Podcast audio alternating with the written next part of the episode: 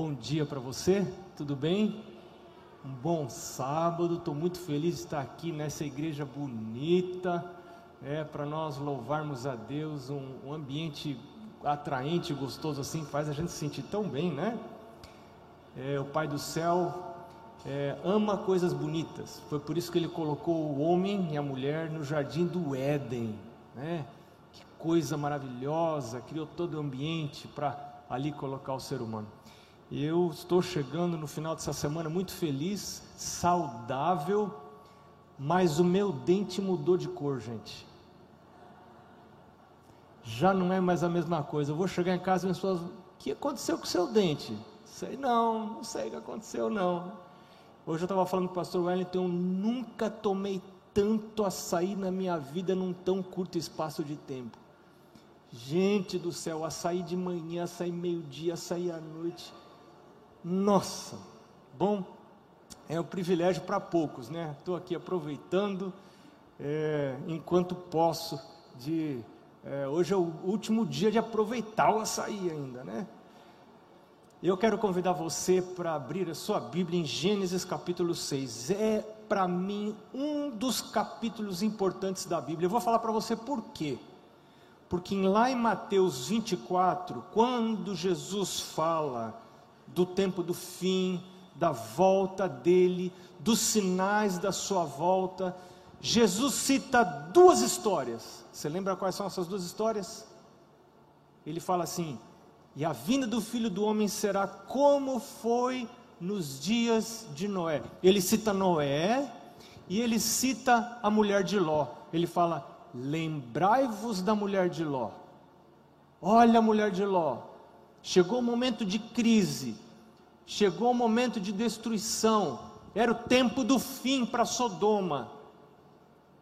E ela, apegada às coisas dessa terra, o risco que nós corremos, a sedução de Babilônia, com a vida sofisticada, com bons salários, bons shoppings, bons restaurantes, condição de desfrutar destas coisas que por si só elas não são pecado, mas elas são atraidoras do coração, elas traem, elas atraem o coração da gente, e o coração da gente se apega a estas coisas, e a gente começa a amar mais as bênçãos e valorizar mais as bênçãos do que o Senhor das bênçãos. Esse é um risco para aqueles que servem a Deus e são abençoados por Deus você é abençoado por Deus, Deus abençoa, e você se agarra à bênção e se esquece do Deus que abençoa. Por isso, lá em Deuteronômio, a palavra de Deus diz, Deuteronômio capítulo 8: Antes te lembrarás que é o Senhor teu Deus que te dá poder para adquirires essas riquezas, como hoje se vê. Deus fala, e aí Deus diz para o povo de Israel, quando ele vai entrando em Canaã: Não te esqueças do Senhor teu Deus, porque é Ele que te dá o poder, é Ele que te tirou da, da terra do Egito, da servidão, e te fez entrar nessa terra que mana leite e mel. Não te esqueça do Senhor teu Deus, não se esqueça do Senhor teu Deus. Mas hoje a gente vai estudar a história de Noé, que é outra história citada por Jesus. Vamos dar só um repasso na história de Noé, né? Que é essa outra história citada por Jesus. Porque Jesus disse: "O tempo do fim, o tempo da minha volta será como foi nos dias de Noé". Então a gente tem que estudar a história de Noé para entender a nossa história. Eu entendo a minha história quando eu estudo a história de Noé. Bom, a família de Noé estava para enfrentar uma crise. Famílias vivem em crises. Crises não são algo excepcional na vida de famílias. As famílias são geradas por crises, e são crises umas atrás das outras. Tem crises que vêm com uma carinha negativa, outras crises vêm com carinha positiva. Por exemplo, o nascimento de um filho é uma carinha positiva de crise, mas é uma crise são mudanças que ocorrem na vida da família. E mudanças geram crises. São mudanças, você muda de emprego, você perde o emprego, ganha um novo emprego, é, muda de cidade. Tudo isso gera crises na família. E como a gente enfrenta crises na família? Às vezes a gente, as crises são tão profundas como uma crise gerada por uma doença, uma crise gerada por uma perda, uma crise gerada por infidelidade. São crises muito profundas, crises muito doídas, às vezes a gente não sabe o que fazer. Como eu lido com a crise? Então eu vou falar para você: tem um princípio mestre para você lidar com as crises. Né? E meu pai, antes de falar do princípio, vou falar o que meu pai dizia. Meu pai dizia assim: quando você não sabe o que fazer, não faz nada. Porque se você não sabe o que fazer, provavelmente o que você fizer vai ser errado. Então não faz nada. Se não sabe o que fazer, não faz nada. E tem pessoas que tomam decisões radicais em momentos de crise quando não sabiam o que deviam fazer. E depois não podem se arrepender, porque não tem como mudar. Então, quando você está em crise, vá com muita prudência. Se não sabe o que fazer, não faça nada, porque provavelmente o que você fizer vai fazer errado. Então espere, espere, tenha paciência, espere no Senhor. Mas o princípio mestre, é a coluna que vai sustentar você em momentos de crise é Mateus capítulo 6, verso 33. Não precisa ir lá que você sabe de cor, que diz assim: Mas buscai, pois, em primeiro lugar, o reino de Deus e sua justiça, e todas as outras coisas serão acrescentadas. Então, assim, quando você está enfrentando crises, você precisa lutar para manter, e se não se tem, e se não tem, estabelecer as rotinas básicas da vida. Eu considero quatro rotinas básicas da vida, para minha vida. A primeira delas, eu, eu, não vou pôr em ordem de importância, tá? As quatro são importantes. Talvez a última que eu vou citar seja mais importante. Mas a primeira que eu vou citar é o seu horário de dormir, horário de acordar. A gente, quando entra em crise, a gente tende a alterar o horário de dormir, horário de acordar, pensando assim: ah, eu mereço, eu estou passando por essa encrenca aqui, eu vou ficar na cama. E a cama vira sua sepultura. E você se enterra na cama e esquece de viver. Então, cuide do seu horário de dormir, do seu horário de acordar. Segunda segunda coluna vertebral para você enfrentar um momento de crise, seu horário de comer. Coma na hora e não coma fora da hora. Que é o que Deus diz. A palavra de Deus diz para nós: nenhuma partícula de comida deve entrar entre as refeições. E o nosso intestino está intimamente ligado com as nossas emoções e com a nossa vida espiritual. Tem um monte de neurônios no nosso intestino que estão ligados com a nossa mente, e é por isso que existe um regime especial para o povo de Deus, por toda a história, desde lá do Éden. Tem coisa para comer, tem coisa para não comer. Tem hora para comer, tem hora para não comer.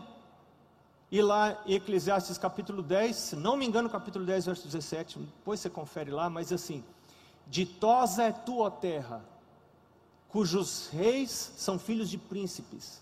Não, cujos reis são filhos de nobres, e cujos príncipes se assentam à mesa a seu tempo, para refazer as forças e não para gulodice. Nobreza é você ir à mesa para refazer as forças e não para acabar com as suas forças. Tem gente que vai à mesa para destruir a sua vitalidade, em vez de construir a sua força. Você senta à mesa para refazer as forças ou para acabar com a sua vida?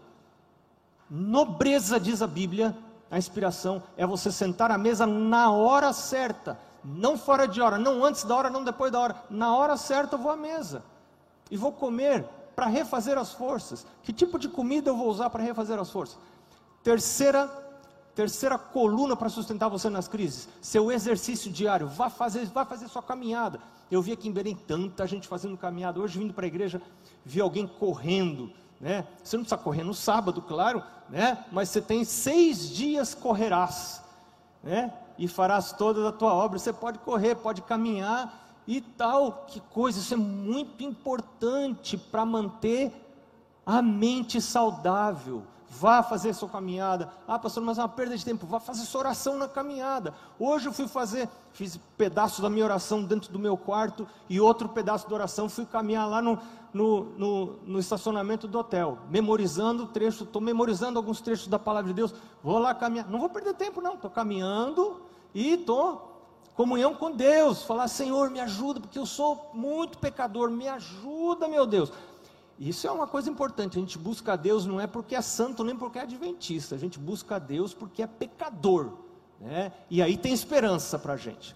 Então, e agora a quarta coluna que sustenta você em momentos de crise é a sua, e essa é a mais importante, é o seu momento de comunhão com Deus na primeira hora do dia. Vá à presença do Senhor, ponha Deus em primeiro lugar, não só nos seus valores, mas na ordem cronológica dos eventos do seu dia. Né? O que, que vem primeiro? As coisas que vêm primeiro são as coisas mais importantes. Então, saia da cama não para trabalhar, saia da cama para adorar, para buscar a Deus, para passar tempo na presença dEle. Não saia no seco para a vida jamais. Jamais abra um outro livro sem ter aberto a palavra de Deus, é a sua lição da escola sabatina. Né? Estude o Espírito de profecia, ponha Deus em primeiro lugar, encharque a sua mente das coisas de Deus, porque aquilo que você põe dentro da sua cabeça, né? se são filmes, se são seriados, é isso que vai mover o seu raciocínio. Sua cabeça vai pensar nessa frequência. Agora, se você põe palavra de Deus, Bíblia, lição da escola sabatina, espírito de profecia, são essas coisas que vão estar lá dentro e que vão a, afetar os seus processos cerebrais, né? Ah, como é que você pensa? Como é que você raciocina? Você tem que colocar alimento lá, lá dentro e esse, essas coisas que você coloca lá dentro vão sim afetar o jeito como você pensa, os seus valores, as suas escolhas. Mas aí a gente está com a história de Noé. Noé estava com a sua família, estavam para enfrentar a maior crise possível da vida deles e da vida da terra. Deus aparece para eles e faz um comunicado para eles, né? A terra estava corrompida, verso 11, à vista de Deus. Viu Deus que a terra e estava corrompida, porque todo ser vivente havia corrompido o seu caminho na terra. Verso 12. Então disse Deus a Noé: Resolvi dar cabo de toda a carne, porque a terra está cheia da violência dos homens. Eis que os farei perecer juntamente com a terra. E agora Deus dá uma instrução absurda para Noé. Quem era Noé? verso 8, verso 9. Acompanha na sua palavra de Deus. Se você tem. É, olha, eu acostumei, eu acostumei a trazer sempre uma lapiseirinha para a igreja, para sublinhar minha Bíblia. Quando Deus fala para mim, estou ali, ó, sublinhando, riscando a Bíblia, para você ir brigando com a Bíblia. Né? E ali tá, estão anotadas as coisas é, que você achou que Deus mostrou para você, que se tornam importantes para você. Quem era Noé? Verso 8 diz: Noé achou graça diante do Senhor. Eis a história de Noé. Noé era homem justo e íntegro entre os seus contemporâneos. Noé andava com Deus. Que é integridade? Integridade é honestidade própria, honestidade consigo mesmo, é ser por dentro o que eu sou por fora é ser por dentro o que os outros me veem ser por fora, é não ter duas caras, é não ter duas mentes, é ter uma só, a semelhança de Davi. E é por isso que Davi era considerado um homem segundo o coração de Deus. Sabe como Davi orava para Deus, né? Senhor, examina meu coração, sempre desconfiado. Quem sabe eu estou pecando e nem sei. Né? Pode ser algo doentio, mas pode ser algo saudável. Como é que é saudável? Se eu levo para Deus.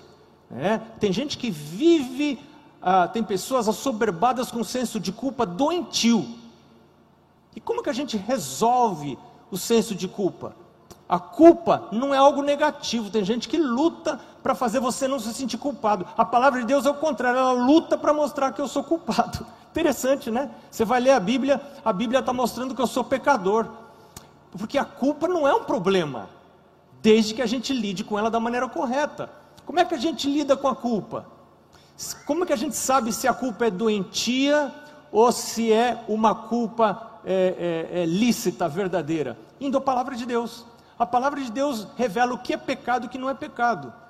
E se, meu, e se eu estou fazendo alguma coisa que não está de acordo com a vontade de Deus, a palavra de Deus me revela. E como que eu resolvo essa culpa? É muito simples é, 1 João capítulo 1, verso 9 diz: Se confessarmos os nossos pecados, Ele é fiel e justo para nos perdoar os pecados e nos purificar de toda injustiça. Então, qual é a solução para a culpa, minha gente? É confissão. Agora, tem gente que confessa e não sente que foi perdoado. E fica carregando esse sentimento negativo, porque aprendeu, o cérebro aprende coisas, né? Aprendeu a confiar mais nos seus sentimentos do que na palavra de Deus. Porque a palavra de Deus diz assim: se você confessar, você é perdoado. Mas a pessoa confessa e não se sente perdoada. Você acredita mais na palavra de Deus ou nos seus sentimentos? É, por isso que 1 João lá diz, se não me engano, 1 João capítulo 5, é, se o seu coração condenar você, Deus é maior que o seu coração, diz João. João entendeu esse assunto, né? Deus é maior que o seu coração, o seu coração é doido, o meu coração é doido, ele é maluco, né? Lá, Jeremias capítulo 17, 9, diz que o nosso coração é desesperadamente corrupto. Quem o conhecerá? Eu não posso ir atrás do meu coração. Não vá atrás do seu coração. Mas Noé era um homem íntegro. Ele era por fora o que era por dentro. Estava sempre dizendo: Meu Deus, eu sou pecador, me ajuda, confessando os seus pecados, né? Puros são pecadores que confessam seus pecados. Não tem gente que não peque. E eu estou em risco muito grande se eu começo a me achar.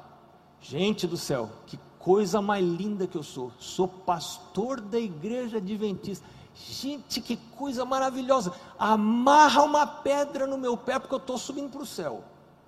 Amarra uma pedra que eu vou. Não tem esperança para a gente que pensa desse jeito. Não tem esperança. Nem Deus pode salvar gente assim. Rico sou, de nada tenho falta, nem sabes que és o que?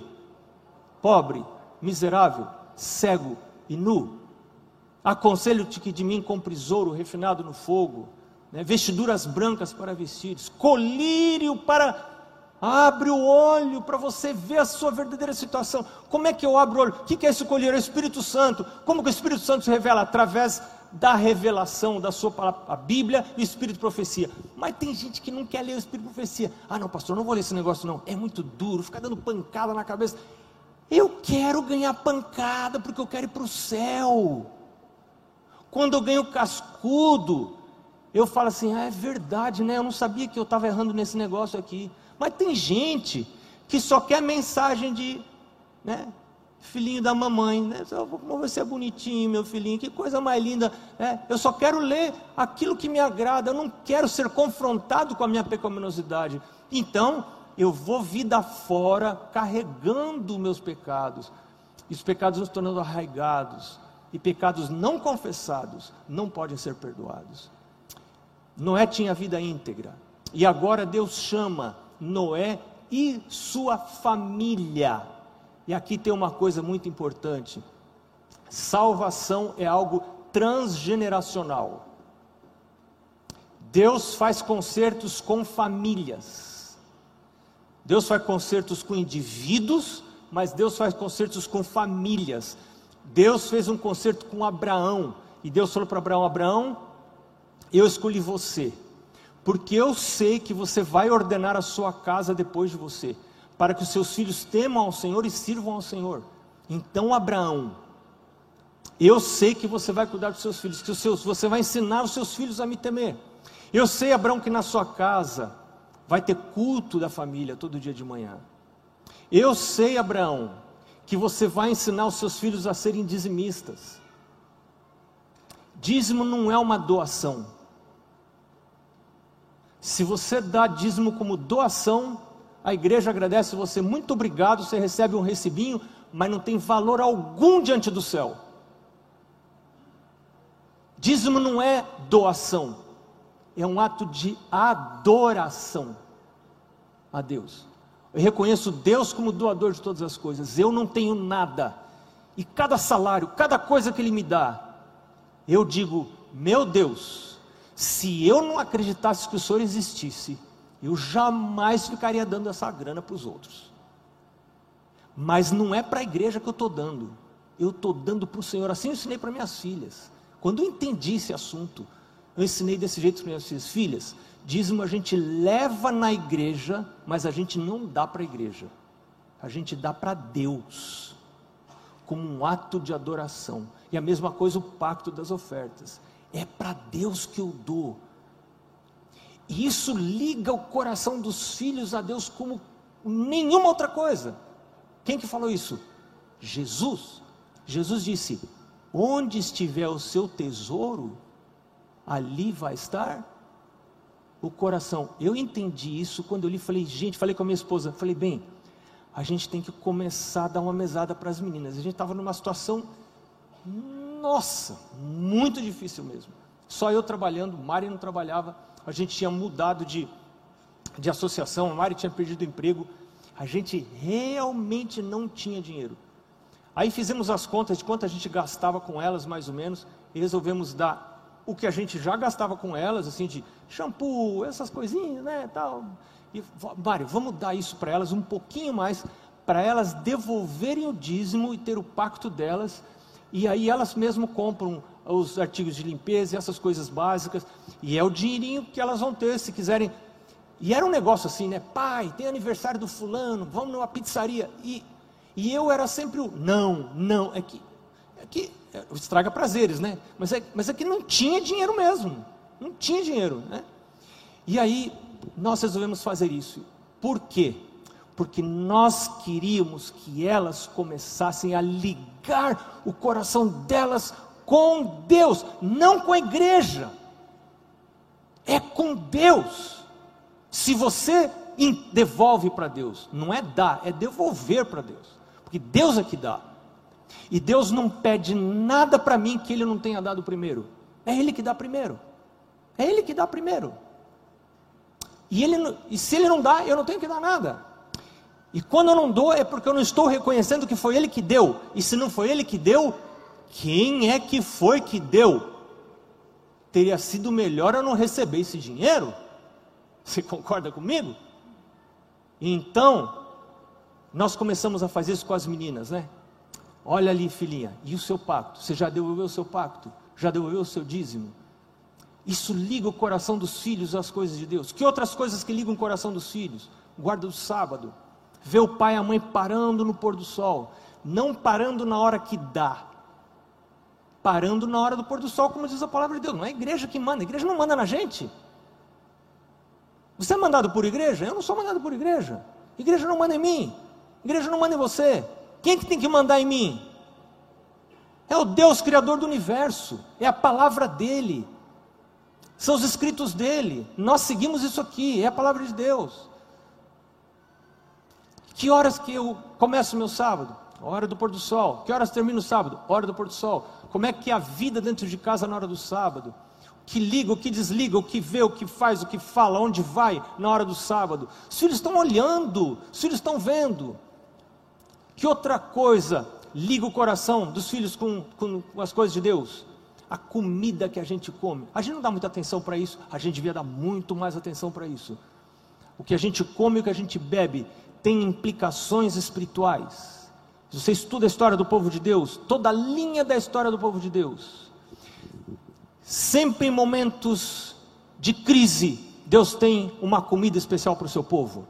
Deus teve uma comida especial para o seu povo quando estava no deserto antes de entrar em Canaã. E agora, antes de entrar na nova terra, na nova Canaã, Deus tem uma comida especial para aqueles que querem entrar em Canaã. Que exige negação do eu, mas muito menos negação do eu do que exigia lá para os israelitas, que comiam só maná todo dia. Você imagina o que era isso? Comer maná todo dia de manhã. É, açaí é gostoso, né? Açaí é gostoso.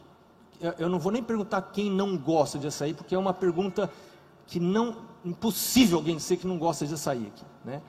Mas vamos supor que você tivesse que comer por 40 anos só açaí, de manhã, meio-dia e à noite. Manhã, meio-dia, à noite. Não podia nem variar por cupuaçu, não, não, não tinha essa opção. Só açaí, manhã, meio-dia e à noite. Manhã, meio-dia e à noite.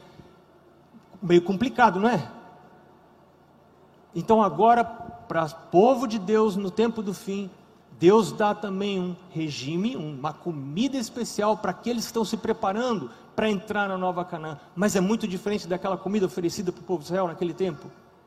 Enfim, estas são algumas coisas que as famílias podem fazer. Uma outra coisa que a família pode fazer e que a gente vê na história de Noé: completa dedicação ao plano de Deus. Deus dá instruções específicas a Noé a respeito do que fazer. E Noé envolve toda a sua família no projeto de Deus. Os filhos, as noras, a esposa, todo mundo participando do projeto de Deus. Estar com a família envolvida no projeto de Deus é parte da salvação. Lá no livro de Hebreus diz que por aparelhar a arca, e entrar nela, Noé salvou a sua casa. E Ellen White diz no livro Patriarcas e Profetas que tudo que Noé tinha, ele investiu na construção da arca. E eu imagino que Noé deveria ter planos e projetos como a gente tem. A gente se casa e tem os sonhos, né?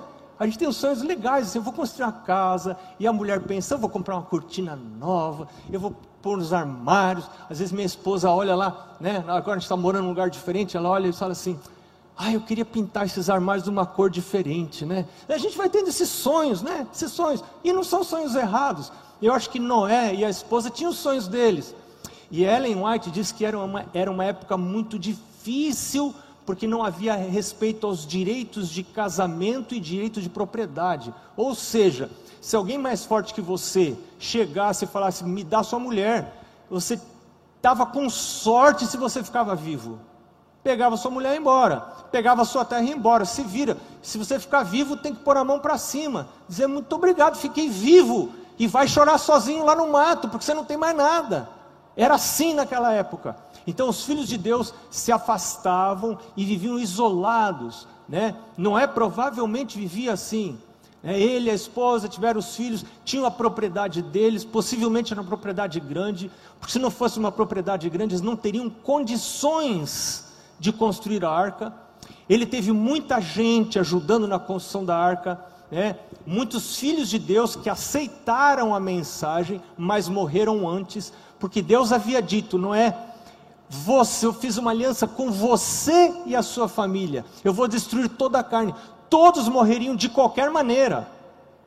Os que aceitassem a mensagem teriam vida eterna, mas iriam morrer igualmente, porque não caberia todo mundo dentro da arca, é?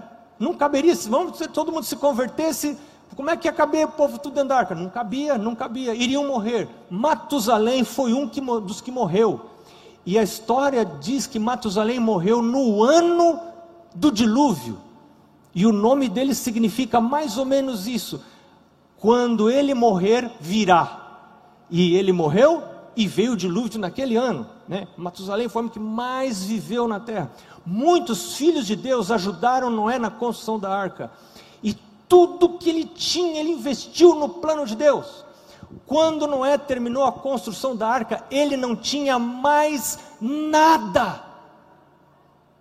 E para o projeto missionário dele não tinha nenhuma igreja para ajudar, era só Noé. Ele colocou todos os recursos, mudaram os planos da família. A mulher não podia mais pintar os armários de outra cor, vendeu tudo, acabou com tudo. Tudo que ele tinha, ele investiu na construção da arca. Por quê? Porque ele iria perder tudo de qualquer maneira. O dilúvio viria, iria acabar com tudo. Ellen White diz: que a mesma coisa vai acontecer com a gente agora no tempo do fim. É, um pouquinho antes do decreto dominical, nós vamos ser chamados a sair dos grandes centros e a fugir, porque a vida vai ficar muito difícil nos grandes centros, muito complicada. Nós já tivemos uma provinha nesses últimos dois anos do que pode acontecer. Tivemos uma provinha. Isso não é nada. Isso ainda não é nada. É só o comecinho a vida vai ficar muito difícil. E nós vamos ter que deixar tudo para trás. Em algum momento vamos ter que deixar tudo para trás.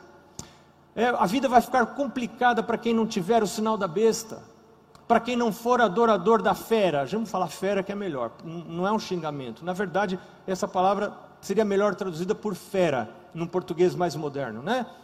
Então, quem não tiver o sinal dessa fera, né? Quem não estiver, quem estiver guardando o sábado, fazendo a vontade de Deus, não vai ter o sinal da fera, não vai poder comprar nem vender. A vida vai ficar impraticável. E Ellen White diz: tudo que não tiver sido investido na causa de Deus até essa época será perdido para sempre. E algumas pessoas vão ter que fugir e vão dizer: como eu podia ter investido isso? E, ela, e, e aí algumas pessoas perguntaram para ela assim: escuta, será que eu já devo vender tudo e dedicar? Ela disse: não, você não vai morar debaixo da ponte. Você deve dedicar todas as suas propriedades para Deus e deixar o Espírito Santo dizer para você a hora de você vender. Não é o pastor que vai falar para você, não é eu que vou falar para você, não é o pastor da igreja que vai dizer para você. Você não vai atrás de homens e pessoas, não é isso. Né? Não é esse, esse mercado religioso barato que você vê por aí, não é isso. É você ser guiado pelo Espírito Santo. O Espírito Santo vai falar para você, e você vai ver como vai estar o mundo. E Deus vai dizer: Meu filho, minha filha, agora é a hora. Eu tenho um amigo, tenho um amigo lá em Santa Catarina. Ele é um grande empresário, uma empresa muito grande. Ele é sócio de uma empresa muito grande de engenharia com ramos por todo o Brasil. E, e ele, ele disse para mim uns dias, um dia desses: Ele disse para mim, Marcos, eu estou orando a Deus eu estou pedindo para Deus me mostrar qual a hora de eu vender tudo. Porque eu, ele tinha vendido uma, um negócio e eu perguntei para ele: o que, que você vai investir? Qual é o seu próximo investimento? Ele falou: eu não estou orando a Deus para saber qual é o meu próximo investimento. Estou orando o contrário. Estou orando para pedindo a Deus para saber que horas que eu devo vender e aplicar nas coisas dele. Porque isso aqui não vai ficar na minha mão. Eu não vou conseguir reter. E daqui a pouco eu morro. E não vai ficar comigo. Jesus está voltando. Os filhos precisam ver meu senso de urgência. Os filhos precisam ver que aquilo que eu falo está a par com aquilo que eu faço, com as minhas ações. Os filhos precisam ver. Quando os filhos veem esse tipo de integridade, de coerência, eles entendem que o pai e a mãe estão falando sério, que Jesus está voltando mesmo, e fica mais fácil para os filhos tomarem decisões para a vida eterna. Eu acho que o Senhor Jesus está chamando uma geração. Nós estamos muito perto da volta de Jesus. Jesus disse: Como foi nos dias de Noé, assim será nos dias da vinda do filho do homem. A palavra de Deus diz que Noé entrou na arca, a porta foi fechada. E quando ele entrou na arca, ele não tinha mais onde ficar. A arca passou a ser a casa dele. E ali ele entrou. Dele ele ficou. E o povo caçoando dele, sete dias. E aí veio o dilúvio, cobriu tudo, destruiu tudo. Esse homem que tinha perdido tudo, salvou tudo que tinha de mais importante. A esposa, os filhos, as noras. Às vezes a gente gasta a vida correndo atrás das coisas e perde as pessoas. O Senhor quer que a gente ganhe as pessoas, porque as coisas vão se perder de qualquer maneira, você não tem como segurar. Lembre-se que caixão não tem gaveta. Esse é um ditado que eu aprendi e eu tenho pensado muito nele. E eu estou chegando mais perto do caixão. Cada fiz aniversário agora há duas semanas, né? E o pessoal cantando parabéns a você, eu pensando, cada ano a mais é um ano a menos. Né? E, e um dia a gente vai. Mais cedo ou mais tarde a gente vai. Eu vou. E você vai também, se Jesus não voltar. Só não pula na frente da fila. Tem gente querendo pular na frente, né? A, entrar na frente, furar a fila. Não fura a fila, tem a hora. Não fura a fila, não queira ir mais rápido. Cuide dos seus hábitos. Não fura a fila. E aí, gente, acaba o dilúvio. As águas descem. Quando a porta se abre, qual era a propriedade de Noé? Fala para mim. Fala para mim. Qual era a propriedade de Noé agora? A terra toda. A terra toda. Ellen White diz: Jesus falou isso. Jesus falou: Ajunte tesouros no céu. Você está de mudança. E, ela, e a Bíblia fala, Jesus fala, quando que você ajunta tesouros no céu? Quando você investe nas coisas de Deus, quando você ajuda os necessitados, quando você faz a obra de Deus, você ajuda alguém que está precisando, você melhora a vida de alguém, você está fazendo a obra que os anjos gostariam de fazer, que Jesus veio aqui para fazer. Quando você investe na pregação do Evangelho para que outras pessoas recebam a salvação também, você está juntando tesouros lá. Ela diz que é tão real essa transação como transações que acontecem aqui. Ela diz: Nós vamos receber lá. É o único jeito de nós mantermos segura a nossa propriedade. De outra forma, ela será perdida. Gente, isso é uma, é uma loucura que, a gente, tá, que eu estou falando aqui. É uma loucura. Mas o Senhor está nos querendo desafiar aprender a viver pela fé. Eu quero aprender a viver pela fé. Eu não sei, mas eu quero aprender. Nem só de pão viverá o homem, mas de toda a palavra que sai da boca do Senhor. Estamos nos aproximando de momentos muito críticos da história dessa terra. A crise, a mãe das crises, virá, muito provavelmente em nossa geração. Mas a palavra de Deus diz que não precisamos temer. Nós só não podemos perder as nossas rotinas. Lembram das quatro rotinas? Lembra das quatro rotinas? Meu horário de deitar horário de acordar. Meu horário de comer e horário de não comer. Meu horário de fazer exercício físico. E a última, mais importante, meu horário de comunhão com Deus. Na primeira hora do dia. A bênção de todas as coisas acrescentadas não é para quem busca a Deus, é para quem busca a Deus em primeiro lugar. É isso que diz a sua palavra. E o Senhor está nos chamando. O Senhor chama você o Senhor chama a mim, para como Noé, uma vida de integridade, influenciarmos nossos filhos, para quando a porta se abrir do céu, Jesus estiver lá parado, porta de pérola se abrir, e ele dizer: Vinde benditos do meu Pai, a gente possa entrar. Pai, mãe, filhos e as gerações. Esse é o meu sonho para minha família. Eu não quero mais nada aqui nessa terra. Eu só quero ter minhas filhas, meus genros, minhas netas comigo naquele dia, subindo ali a escadinha, Jesus ali na porta, e ele, vinde benditos do meu Pai, pode entrar. Pronto, o resto que passou, e não interessa mais, quero mais nem saber. É isso, ali está a nossa âncora, ali está a nossa esperança. Deus abençoe você. Amém.